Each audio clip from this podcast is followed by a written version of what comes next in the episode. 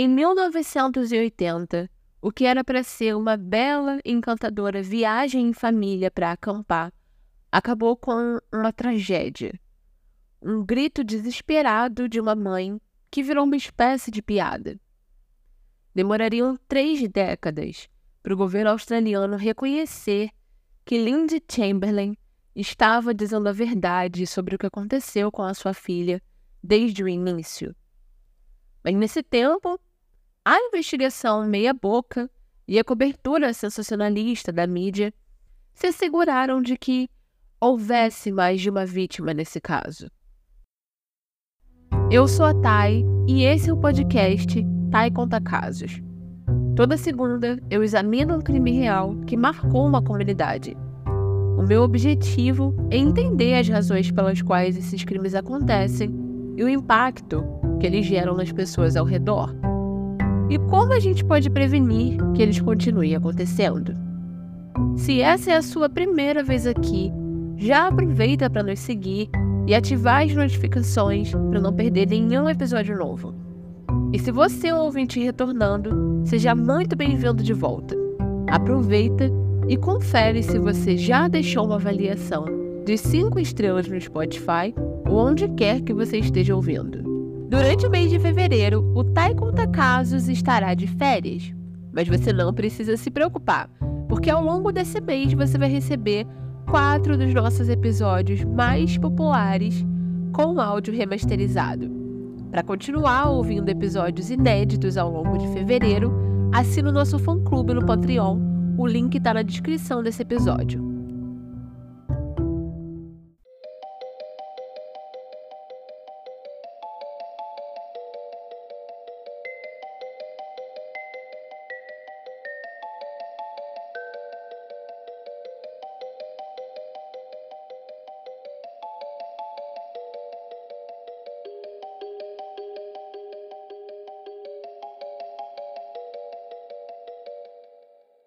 E hoje nós vamos viajar até o outro lado do mundo para contar uma história que aconteceu na Austrália, né? Que é um dos casos mais infames que sequer já aconteceram no país. E olha que a Austrália tem uns casos muito loucos por lá. Hoje nós vamos falar sobre o misterioso caso da Azaria Chamberlain. Essa história começa numa área deserta chamada Red Center, que fica no norte da Austrália. É um deserto onde existem várias formações rochosas e a mais conhecida e popular de lá é um monólito chamado Uluru. Ele tem 300 metros de altura e isso é mais alto do que a Torre Eiffel, só para você ter uma noção. E ele tem 9 quilômetros de circunferência, que é lindo e eu super aconselho que você pesquise no Google para você ver as imagens. Por por ele ser tão imponente, né, as tribos aborígenes que habitavam a região há mais de 10 mil anos atrás o consideravam sagrado. E, inclusive, o nome do povo vem do nome desse monólito. Então, o povo que vive naquela região é o povo Uluru. E segundo a cultura aborígene, o Uluru foi formado por seres ancestrais durante os seus sonhos e as várias fissuras e cavernas são indicadas como provas disso. E estruturas ao redor da formação são apontadas como a representação dos espíritos ancestrais. E rituais são feitos até hoje nas cavernas próximas da base, onde existem placas alertando que é proibido fotografar por respeito ao lugar sagrado. O Uluru fica na região da formação geológica de Catachuta, eu não sei se pronuncia dessa maneira, que foi transformado em um parque nacional alguns anos atrás. Então, com isso, aumentou, tipo, exorbitantemente o número de turistas que vão lá, principalmente para escalar até o, o topo ou para acampar ali. E era exatamente isso que a família Chamberlain estava fazendo no dia 17 de agosto de 1980. O Michael, o pai, a Lindsay, a mãe, dois meninos pequenos e uma bebê de nove semanas chamada Azaria. Eles entraram no carro amarelo deles e viajaram para passar o fim de semana acampando naquela região. Assim, dois meninos pequenos e praticamente um recém-nascido numa tenda não parece ser relaxante, né? Mas, a que tudo indica, a viagem tinha começado e se mantinha maravilhosamente bem. A família tinha passado a tarde do dia 17 subindo e descendo e escalando as rochas e tal, E num determinado momento, a Lindy levou a Azeria para ver uma pequena caverna que se chamava Caverna da Fertilidade. Só que quando ela chegou lá, ela congelou no lugar onde ela estava. De frente para ela tinha um animal que todo australiano conhece, a encarando de volta, um dingo. A princípio ela ficou muito assustada, mas depois ela relaxou porque, além de, como eu disse, ser um animal que todo australiano conhece, os dingos eles não são muito grandes. Eles têm mais ou menos o tamanho de uma raposa. Ou seja, tamanho de um cachorro porte médio a grande. E os dingos daquela região estavam muito mal nutridos por conta de uma seca recente que tinha acontecido. Então, aquele dingo estava esquálido e muito magro. E aí ela deu meia volta e continuou sua caminhada, achando que ele não tinha nem força para fazer alguma coisa com ela. E mais tarde, naquele dia, o Michael tirou uma foto bem fofa da Lindy segurando a Azeria pelos braços em cima das rochas, como se ela estivesse escalando sozinha. E essa foi a última foto que eles tiraram da sua filha viva.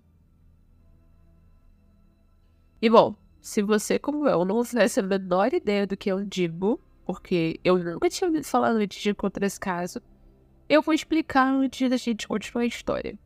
Os dingos, eles são uma subespécie de lobo. E embora você olhando possa facilmente confundi-los com um cachorro, principalmente quando ele é filhote, que ele é muito fofinho, não é como se é como se eles fossem antecedentes ao cachorro na seleção natural. Isso porque ele não é tão grande quanto o lobo, mas ele não é domesticado como o cachorro, então ele é como se fosse uma espécie que ficou entre uma coisa e outra. Por isso, embora ele pareça ser super fofinho e inofensivo, na verdade ele é bastante selvagem e extremamente perigoso.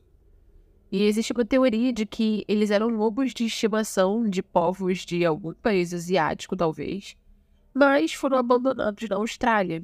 Então eles acabaram voltando ao seu estado selvagem. E por isso, né, porque eles ficaram abandonados lá, depois de terem convivido com os seres humanos, então eles desenvolveram seus instintos de caça além dos lobos.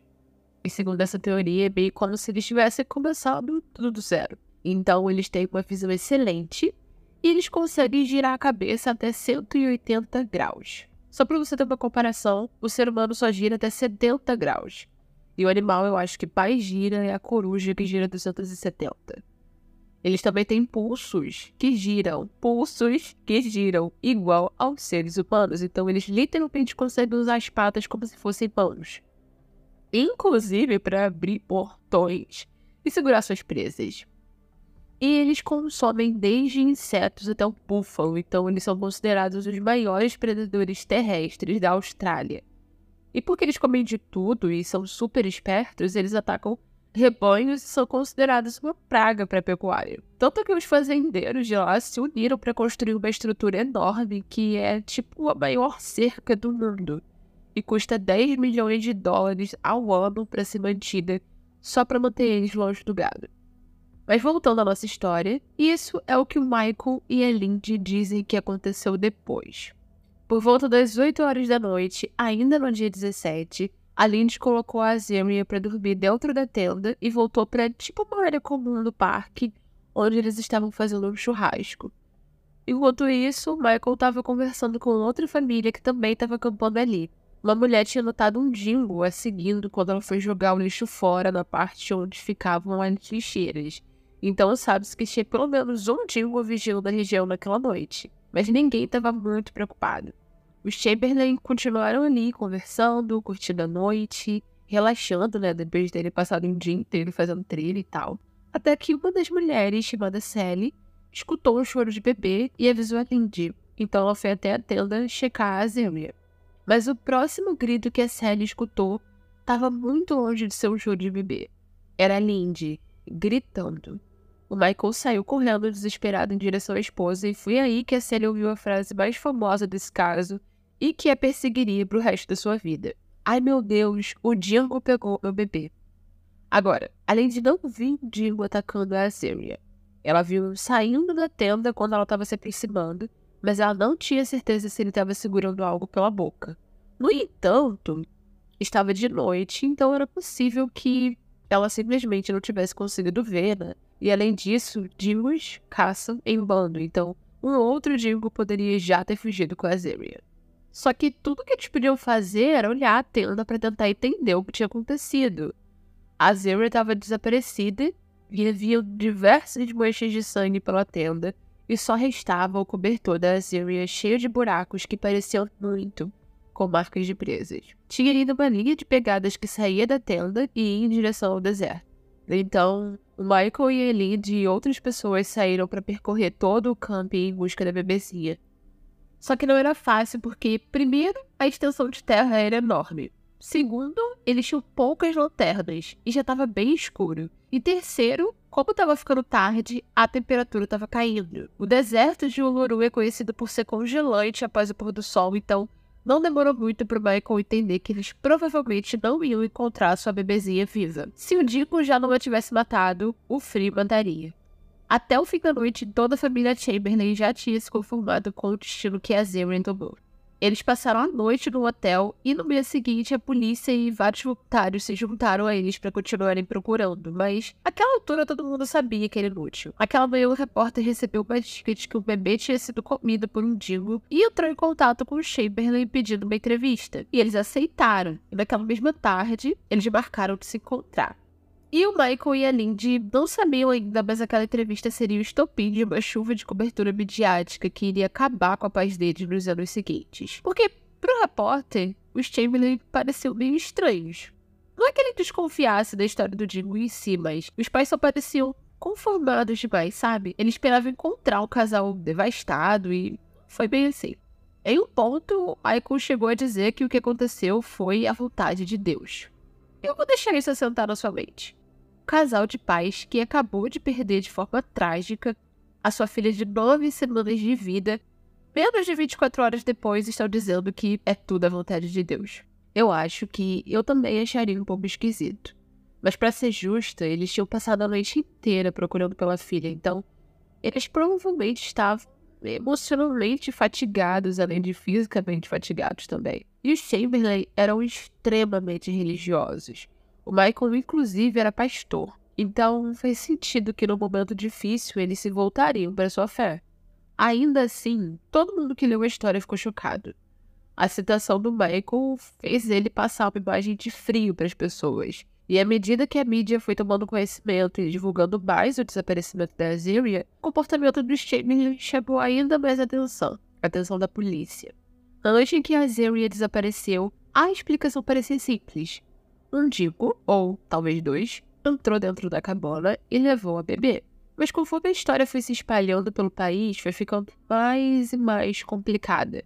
Parecia que todo mundo tinha uma teoria do que tinha acontecido, e nem todas elas envolviam Dingos.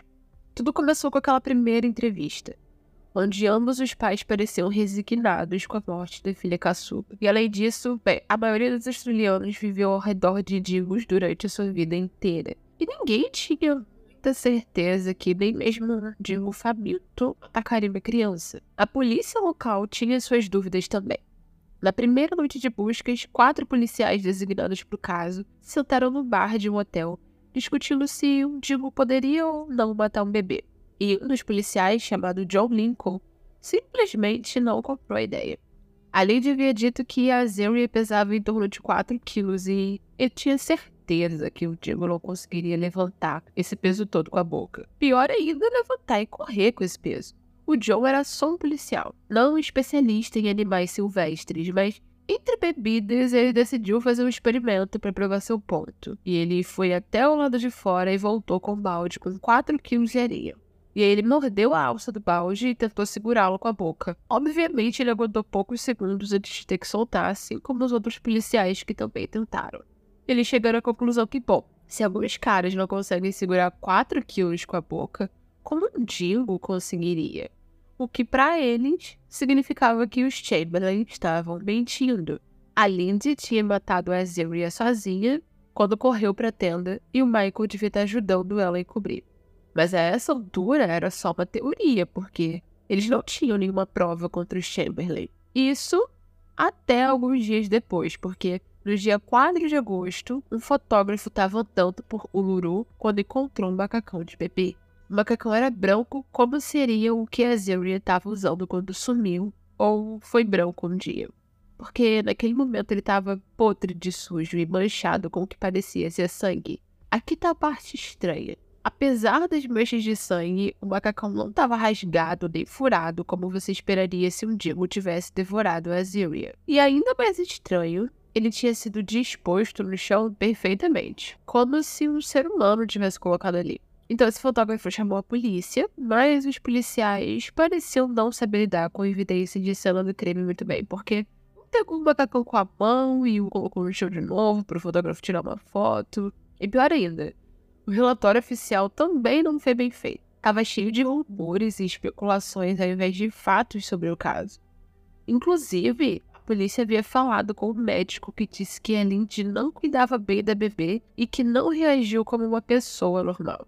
Esse médico também disse que pesquisou no Amazônia no livro de nomes de bebês e que significa sacrifício na natureza.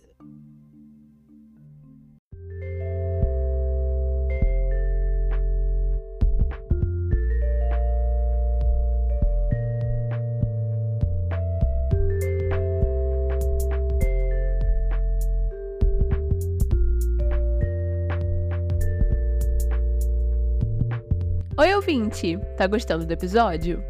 Você sabia que apenas 30% das pessoas que acompanham o Tai Conta Casos deixaram uma avaliação para o podcast? Eu sei, eu sei, você esquece. Por isso mesmo estou passando aqui para te lembrar de deixar uma avaliação de 5 estrelas no Spotify ou em qualquer plataforma de áudio que você use. Ah, e aproveita e clica no link para o nosso Instagram e nos segue por lá também, né? Eu posto fotos dos casos e todas as atualizações do podcast lá. E você não quer ficar perdido, não é? Ah, um adendo. Se você tiver qualquer dúvida ou sugestão, eu preciso que você me mande por lá. E não na coluna de respostas no Spotify, tá bom? Por aqui eu não consigo responder ninguém, mas por lá eu posso te ajudar. Agora, de volta ao episódio.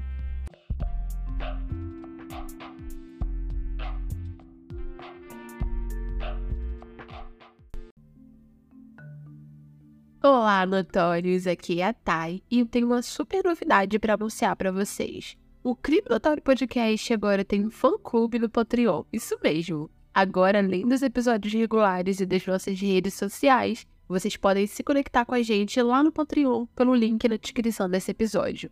E melhor ainda, participando do nosso plano de assinatura, você ganha acesso a episódios bônus durante a semana, participa de enquetes, lives e atualizações extras em casos que a gente já cobriu aqui no podcast. A partir de R$ reais por mês você recebe um episódio bônus toda segunda-feira narrado por mim. E a partir de R$ reais por mês você recebe todos os episódios bônus, mais um episódio longo por mês, assim como os disponíveis aqui no podcast toda quinta-feira. Você não vai ficar de fora dessa, né, Notório? Além de tudo, participando do fã clube você nos ajuda a manter o podcast funcionando e a investir em novos equipamentos para melhorar o conteúdo. Lembrando, o link para o nosso Patreon está na descrição do episódio, ou você pode ir até o nosso Instagram, arroba e acessar o link na bio. Muito obrigada por nos ouvir e fica agora com o nosso episódio. Mas eu preciso dizer que não sei que livro é esse e de onde saiu essa informação, porque na minha própria pesquisa sobre o nome, que não é difícil de fazer, o que encontrei é que ele é uma variante de Azarias, nome bíblico que vem do hebraico e significa Deus ajudou, Deus é minha força ou fortaleza de Deus. E faz muito sentido que o Chamberlain colocasse esse nome na filha por, por esse significado e uma vez que eles eram bem religiosos, né? Então deviam gostar de nomes bíblicos. Eu não consegui encontrar o porquê o médico resolveu compartilhar essa informação errada ou o porquê a polícia local achou que era importante. Mas, em todo caso, eles puseram no relatório. E não demorou muito tempo para que essa informação vazasse para a imprensa. Então, as pessoas, claro, ligaram esse, abre aspas, significado de sacrifício da natureza ao fato deles serem religiosos e logo eles eram suspeitos, pelo menos aos olhos da opinião pública. E é bem óbvio como o tom das manchetes foi mudando à medida que as informações vazavam e a própria polícia desconfiava deles. Porque logo após o desaparecimento, as manchetes eram Digo sequestra bebê. Sem dúvida, dois pontos. Bebê morto por Digo. E uma semana depois, as manchetes já eram Pais alegam que Digo matou seu bebê. Já ponto em dúvida a versão deles. E pior ainda, depois que essa informação falsa sobre o nome vazou, As manchetes eram Azeria, dois pontos, ligada a sacrifícios. Então eles foram de vítimas de uma tragédia horrível para religiosos fanáticos que haviam assassinado sua filha num ritual. E o fato de que não havia absolutamente nenhuma evidência contra eles não parecia importar, e tudo só piorou depois que Lindy deu uma entrevista na TV. Tem um corte da Lindy explicando como um Digo conseguiria tirar a Zyria de dentro do macacão de maneira tão perfeita, sem cortá-lo em pedaços. E ela disse, abre aspas, Digos usam suas patas como mãos e descascam a pele como uma laranja. Fecha aspas. Só que tudo que os espectadores viram em casa foi uma mãe frígida descrevendo sem noção como um animal descascou seu bebê igual uma fruta. E é claro, essa entrevista não foi transmitida ao vivo e foi editada. Esse corte é, na verdade, da sétima tomada que eles gravaram. A audiência nunca viu as seis primeiras tomadas onde a Lindy não conseguia falar porque ela se debulhava em lágrimas, até que a jornalista puxou num canto e mandou ela se recompor. Então, nessa última tentativa, a Lindy fez o seu melhor para falar sem chorar. E claro, essa foi a única tomada que foi ao ar. Só sedimentava ainda mais a ideia de que a Lindy era uma assassina fria e sem coração. Nos meses seguintes, após a entrevista, a entrada da casa dos Chamberlain era lotada de repórteres acampando ali para tentar pegar um vislumbre da família. Algumas pessoas até colocavam a cabeça dentro das janelas enquanto passavam. Então, haviam as cartas. A linha de passou a receber inúmeras cartas de pessoas de todas as partes da Austrália. Algumas eram gentis, com palavras de afeto e apoio, mas a maioria eram. Bem, eu vou ler alguns exemplos para vocês terem ideia. Abre aspas. Você matou o seu bebê porque não é normal. Seu marido deveria se divorciar de você e encontrar uma mulher boa como esposa. Fecha aspas. Outra diz: a morte da Zeria é culpa de um Dingo de duas pernas como você. E em umas outras eles começavam uma teoria completamente diferente. Abre aspas. Se você não matou seu bebê, então seu filho matou. Fecha aspas. Esse assédio continuou até dezembro de 1980, quando o legista finalmente determinou a maneira da morte da Zeria. Eles não haviam encontrado o corpo, mas, dado as evidências que eles tinham e os depoimentos das testemunhas, ele se sentiu confiante em dizer que o que matou a Zyria foram Dingos. Mas ainda que esse resultado afirmasse que o Michael e a Lindy não tinham nada a ver com o assassinato, o relatório do legista terminava com uma frase esquisita, que dizia: O corpo da Azeria foi retirado da posse de um Dingo e colocado de maneira e em local desconhecido por pessoa desconhecida. Pra ser sincera, eu não consigo nem entender o que, que ele quis sugerir com essa frase. Tipo, o Dingo tinha um cúmplice humano. Mas, independente disso, a polícia não aceitou o relatório do legista porque eles tinham certeza de que os Chamberlain eram culpados. Tudo que eles precisavam eram de provas. E se eles não conseguiam encontrar, então eles iriam forjá-las. No final de 1980, o público não acreditava que os Chamberlain fossem inocentes no assassinato da filha. E tampouco a polícia. Eu não sei dizer o porquê exatamente que eles tinham essa fixação em culpar o casal. Poderia ser por causa da reação deles, mas também vi em alguns lugares que era por causa do turismo. Eles não queriam que as pessoas parassem de visitar aquela parte que era tão popular e tão rica em turismo nacional e internacional, porque as pessoas ficariam com medo de dingos. Então, a culpa tinha que ser tirada dos animais. Por qualquer que fosse a razão, a polícia simplesmente não parava de escavar por alguma coisa que pudesse criminar os Chamberlain. E no verão de 1981, um perito forense britânico chamado James Cameron foi levado à Austrália para ajudar com o caso. Ele analisou o macacão da Azeria e não conseguiu encontrar nenhum pelo de Diego ou traço de saliva de Diego. Mas ele encontrou uma coisa uma marca muito desbotada nas costas do macacão que ele disse ser uma marca de sangue em formato de mão. Segundo ele, isso provava que a Zeria não foi levada por Digos. Ele acreditava que a garganta da bebê foi cortada. E isso era tudo que a polícia precisava, né? No 17 de setembro, eles foram até a casa da família com mandado de busca e procuraram por algo que pudesse ser útil ao caso, incluindo o carro deles. Quando a Lady escutou a conclusão do legista, ela disse, aspas, não sabia que tinham especialistas em digos em Londres. Fecha aspas. O que é bem justo, uma vez que só existem digos na Austrália. Além disso, ela falou que a Zeria estava vestindo um cardigan por cima do macacão, que explicaria a falta de saliva. Mas, como o cardigan ainda estava perdido, a polícia assumiu que a Lindy estava mentindo. Quando eles olharam o carro, eles encontraram várias manchas que poderiam ser sangue. E havia um padrão de sangue espirrado no banco do carona. Então, eles criaram a teoria deles do que havia acontecido com a Zeria. Se baseando no que eles encontraram no carro, eles decidiram que, enquanto Michael ainda estava no churrasco junto com os outros campistas, Aline devia ter pego a Zeria, tirada da tela e levado para o carro. Então ela se sentou no banco do motorista e cortou a garganta da bebê. E aí escondeu o corpo dentro da bolsa da câmera do marido, até que ela tivesse a oportunidade de enterrar o corpo no deserto mais tarde. Depois disso, ela foi até a tenda e forjou uma cena do crime, espalhando o sangue da bebê e furando o cobertor com uma tesoura para parecer marca de dente. Agora, ninguém explicou como ela conseguiu fazer isso no intervalo de 10 minutos, que foi o tempo dela sair para checar a Ziria, e os gritos dela chamarem a atenção de todos os campistas. Ou por que ela não matou a Ziria dentro da tenda ao invés de levar para o carro? Não faz muito sentido, mas as manchas de sangue no carro eram tudo o que importava para a polícia. É claro que, se eles tivessem analisado direito, eles saberiam que eram apenas manchas de suco e que o suposto padrão de sangue espirrado era apenas um defeito de spray que veio em excesso e era de fábrica. Mas eles não analisaram direito. Ao invés disso, o governo australiano reabriu o caso e disse a Lynch por assassinato. Quando o julgamento começou, um ano depois, a história da Zeri era a maior notícia na história da Austrália. Quando a Lindsay e Michael chegaram ao tribunal no primeiro dia do julgamento, eles foram recebidos por uma multidão de pessoas iradas com os dois, segurando placas, usando blusas e gritando sobre a culpa da Lindsay. Alguns até mesmo tentaram cuspir no casal enquanto eles passavam. E o que me deixa bem chocada é que, naquele ponto, a Lindsay estava grávida de sete meses de outro bebê que ela sabia que seria tirado dela se ela fosse condenada culpada.